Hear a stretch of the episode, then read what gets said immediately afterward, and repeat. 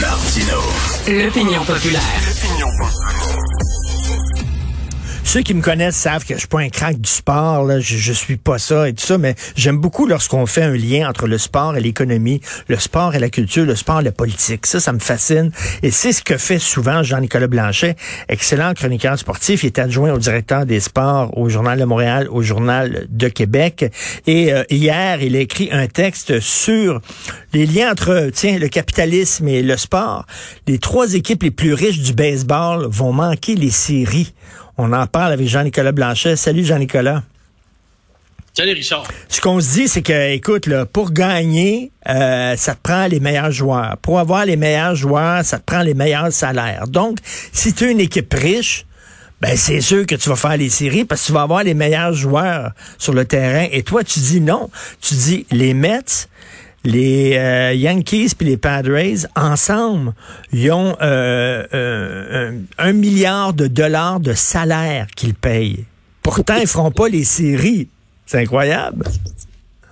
C'est incroyable. Tu dis, ben, il n'y a pas vraiment de masse salariale, euh, de plafond salarial au baseball. Euh, donc, il y a des. En fait, il y en a un, mais tu peux le dépasser. C'est juste que tu vas payer plus cher en, en taxes pour aider les autres. Puis les Mets cette année, ils ont une masse salariale, je crois, de 343 millions de dollars. Yeah. Ça, c'est du jamais vu. là. C'est incroyable. Tu sais, par exemple, il y a une, tu sais, les A's Oakland, si on regarde, sont à peu près à 60 millions de dollars. Tu sais, il y a plein d'équipes qui sont en bas de 100 millions de dollars.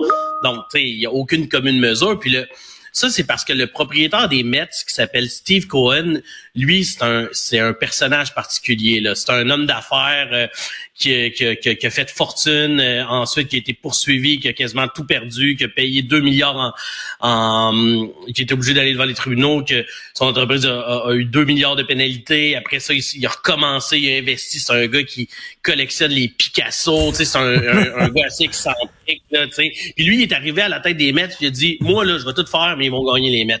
Donc lui, là, il prend tous les joueurs qu'il veut. là. Il n'y a aucune limite. Là. Donc là, cette année, on s'était dit, bon, les Mets, là, avec tous ces joueurs-là, ils vont, ils vont gagner, ils vont faire, ils font même pas les séries. Tu sais, donc c'est, Hey. sûr que c'est, euh, c'est, euh, assez embarrassant. Mais c'est embarrassant pour les trois équipes, là, les Mets, les Yankees puis les Padres. C'est comme tu dis, c'est les trois équipes les plus riches. Mais moi, je, Ouais. je- comme je te dis, je connais pas grand-chose au sport, mais j'ai vu Moneyball, qui est un Christy de bon oui. film. Et Moneyball, ce qu'il disait, c'est que t'as pas besoin d'avoir une énorme masse salariale puis de payer les meilleurs joueurs pour avoir une équipe gagnante. Rappelle-nous ceux qui n'ont pas vu ça et ceux qui connaissent pas la théorie de Moneyball. Ben exact, c'est qu'à un moment donné, il- les- ces équipes-là, ils essayaient de, de, de, de, de, de lutter contre les Yankees. C'est les, les Oakland qui, avaient une masse salariale quatre fois moins élevée que les Yankees. Les Yankees, ils devaient jouer contre eux autres. Au lieu de se dire, on va essayer de, de se comparer à eux, ils se sont dit, on va trouver un système de statistiques qui va faire qu'on qu'on va être capable de les affronter, mais pas essayer d'avoir un joueur similaire euh, qu'il va falloir payer des millions de dollars. Donc, il y avait un gros calcul mathématique. Ça, ça fait longtemps. Maintenant, les équipes font tout ça. C'est c'est clair qu'ils font tout ça.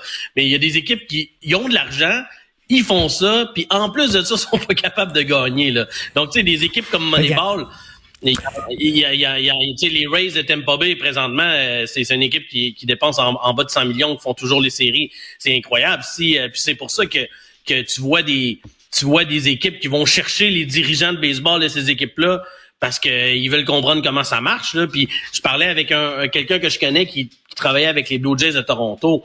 Puis la plus grosse dépense d'une équipe de baseball, c'est quoi? Tu sais, Puis ça, ça n'a pas rapport avec connaître le sport. La plus grosse dépense, c'est sûr que ce sont les joueurs. Là, tu sais. Il n'y a oui. pas une dépense qui est plus élevée. que ça. Il faut absolument prendre des décisions tu sais, qui sont qui sont qui sont 100%, il faut que tu sois 100% dans ces décisions-là. là. Donc, quand tu décides de donner euh, 2, 2, 3 millions au lieu de 2 millions, puis c'est pas une bonne décision, mais c'est catastrophique pour ton équipe tout à si t'as fait. moins d'argent. Et l'idée, l'idée, l'idée de Money, l'idée de Moneyball, c'était, euh, nous autres, on peut pas aller chercher des vedettes établies, là, qui demandent des gros salaires, puis tout ça, des gros joueurs. On va aller chercher les joueurs qui commencent avec un certain potentiel. Puis là, on peut miser sur eux autres, des espoirs et tout ça. Et c'est comme ça qu'on va les battre. Et finalement, ça a fonctionné. Comme tu dis, maintenant, toutes les équipes fonctionnent avec ça. Mais les trois, les trois boss, là, des, les boss des Mets, des Yankees puis des Padres, là, qui ont dit, nous autres, ils ont dit à leur gang, nous autres, c'est qu'on va mettre de l'argent puis de l'argent, puis vous allez voir, on va gagner. Ils ont l'air, ils ont l'air gros gens comme devant, les autres, là. Ben, ça n'a pas de bon sens. Là. Imagine, c'est comme si c'est comme si si ça fonctionnait comme ça au hockey, c'est comme si les, les, sénateurs avaient une masse salariale de 40 millions, puis que les Canadiens avaient une masse salariale de 140 millions, puis les Canadiens faisaient pas série, puis Ottawa finissait premier. D'après moi, ça, n'irait pas très, très à Montréal. mais c'est la même chose. Mais moi, mais, mais les, équipes, ce qu'ils disaient, les fans, ce qu'ils disaient, c'est ben au moins ils essayent fort, puis l'an prochain, on va être correct. Mais OK, oui, mais ça enlève rien au fait que que tout ça est très embarrassant. Puis pourquoi ça fonctionne Les équipes qui ont moins d'argent, qu'est-ce qu'ils font? C'est que ils décident, ils prennent un bon joueur comme comme as dit Richard qui est jeune, qui est bon.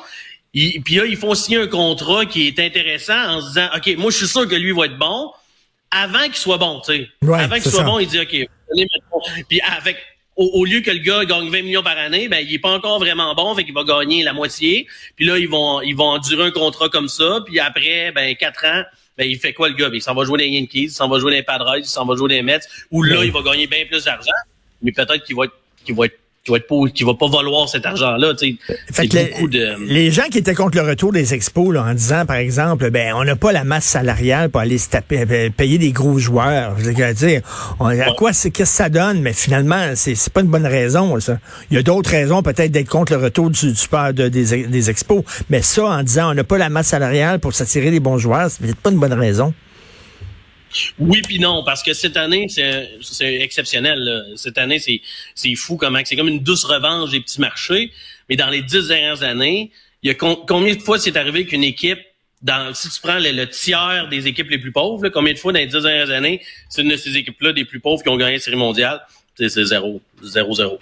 Donc, euh, c'est peut-être cette année que ça, ça, fait ça, mais euh, mais il y a des équipes qui sont capables de, de s'en sortir, mais ça prend des génies. Ça prend des génies, c'est sûr. Puis, euh, ben, ça me fait penser à Hollywood. Là. Moi, je connais pas le sport, je connais le cinéma. Puis, il y a des producteurs, des fois, qui disent hey, on va, aller, on va aller chercher telle vedette. Ça, c'est une grosse vedette. Ça va vendre des tickets. Là. Puis là, ils font un film. Ça coûte des centaines de millions de dollars parce que l'acteur une demande tellement chère. Et finalement, c'est un four total. C'est arrivé, entre autres, avec The Last Action Hero, avec Sylvester euh, euh, Arnold Schwarzenegger, qui était payé un prix de fou, puis personne n'est allé voir ça.